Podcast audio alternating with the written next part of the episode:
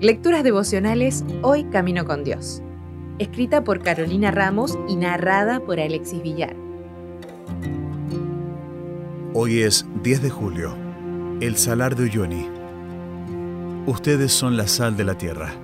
Pero si la sal se vuelve insípida, ¿cómo recobrará su sabor? Ya no sirve para nada sino para que la gente la deseche y la pisotee. Mateo 5:13 el Salar de Uyuni está en Potosí, Bolivia. Es el mayor desierto de sal y el más alto del mundo, con más de 10.500 kilómetros cuadrados. ¿Puedes imaginar tanta sal junta? Constituye también una importante reserva de litio, potasio, boro y magnesio.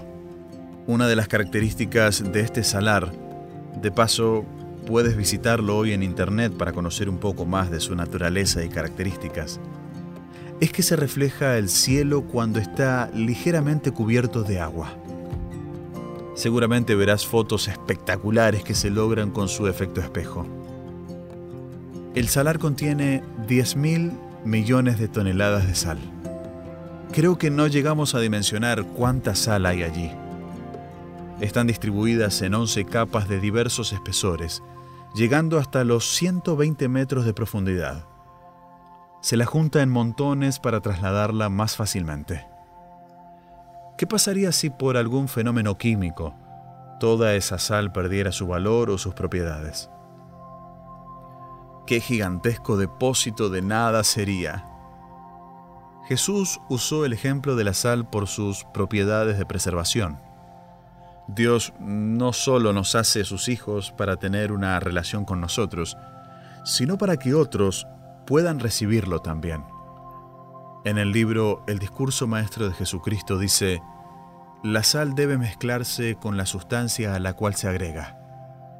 La sal debe penetrarla e infundirla para preservarla.